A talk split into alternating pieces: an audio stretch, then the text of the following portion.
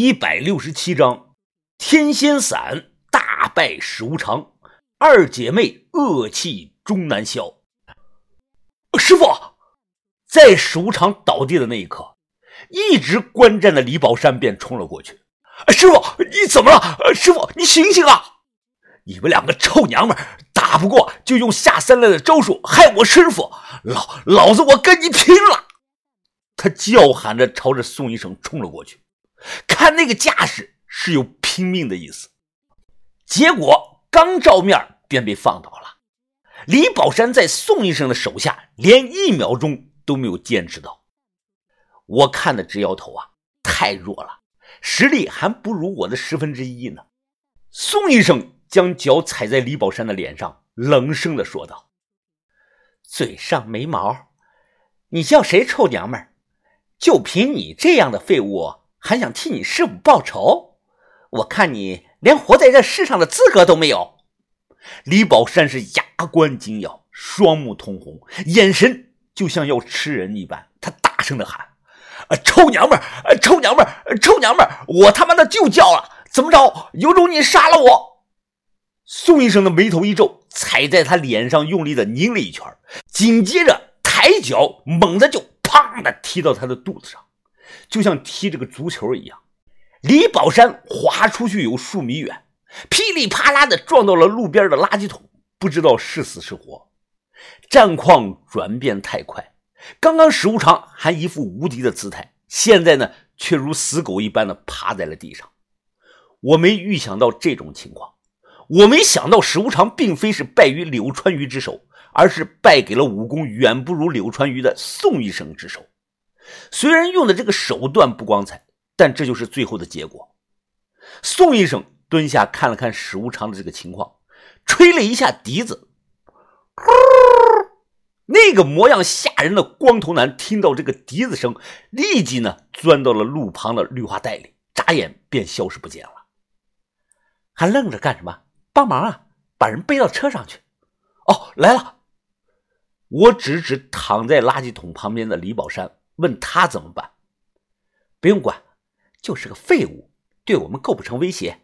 先回诊所，将昏迷的史无常扔到这个后备箱。在开车赶往诊所的路上，我抬头看了一眼后视镜，她们姐妹两个啊坐在后排。柳川鱼的脸色阴沉，宋医生的脸色呢也不太好看。师妹，我知道你心里不舒服，但不管怎么说。最后结果都是我们赢了。这个男人很强，强到可怕。或许他是当今天下最强者也说不定。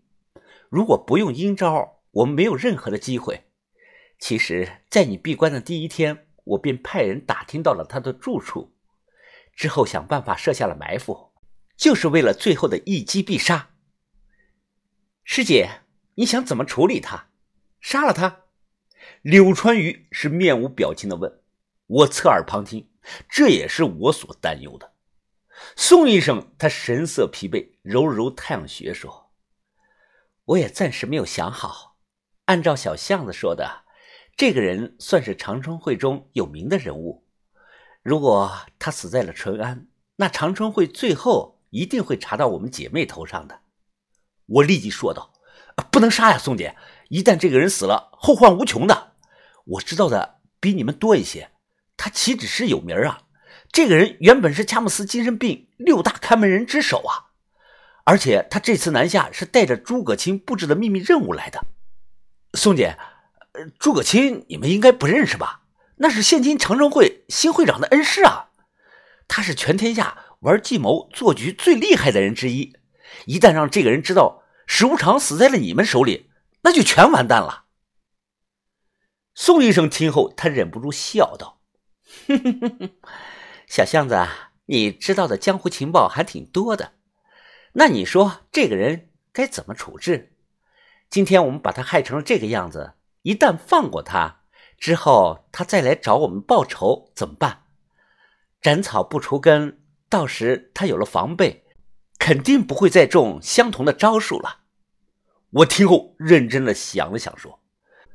宋姐啊，你们和他之间的矛盾并没有严重到非要置对方死地的程度啊！史无常也不是那种小肚鸡肠、斤斤计较的男人。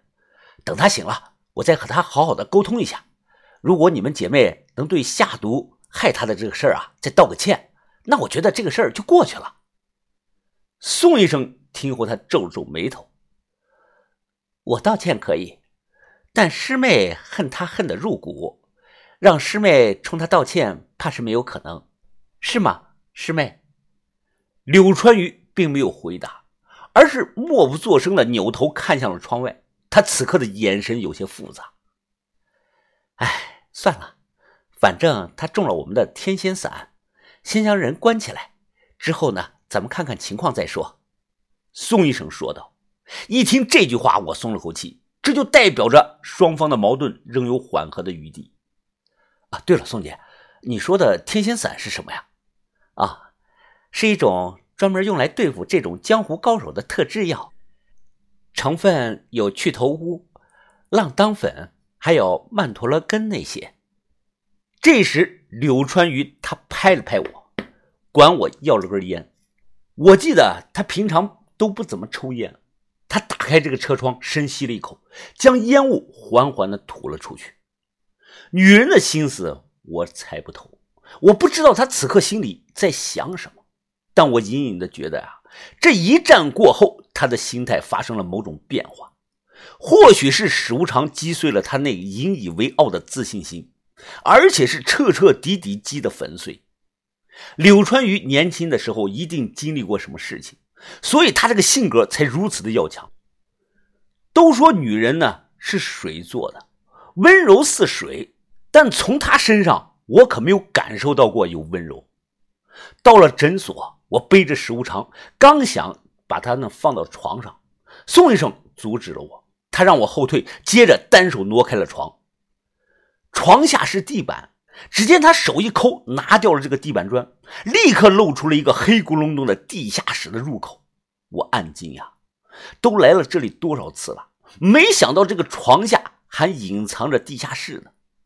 下去后，空间不大，大概是十几个平米。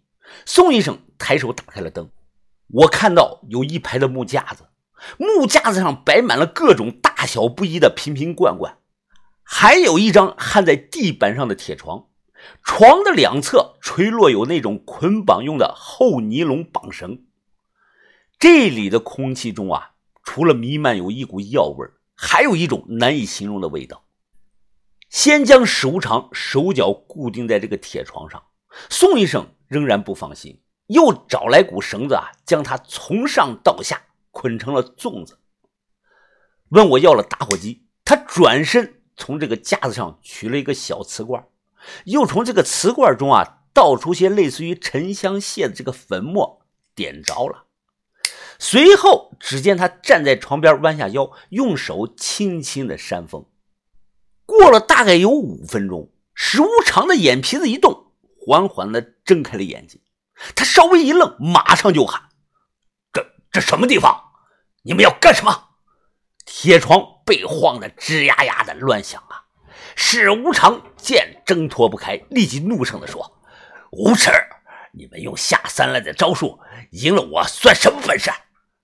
望着他怒不可遏的这个样子，宋医生莞尔一笑：“哼哼哼哼，自古兵不厌诈。”你再强又如何呢？还不是我一瓶药的事儿。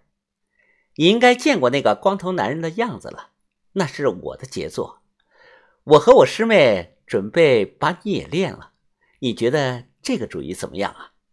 史无常脸色变了，他被绑在床上，强笑的说道：“呃，两位美女啊，呃，咱们有什么事儿都好商量，犯不着那样做。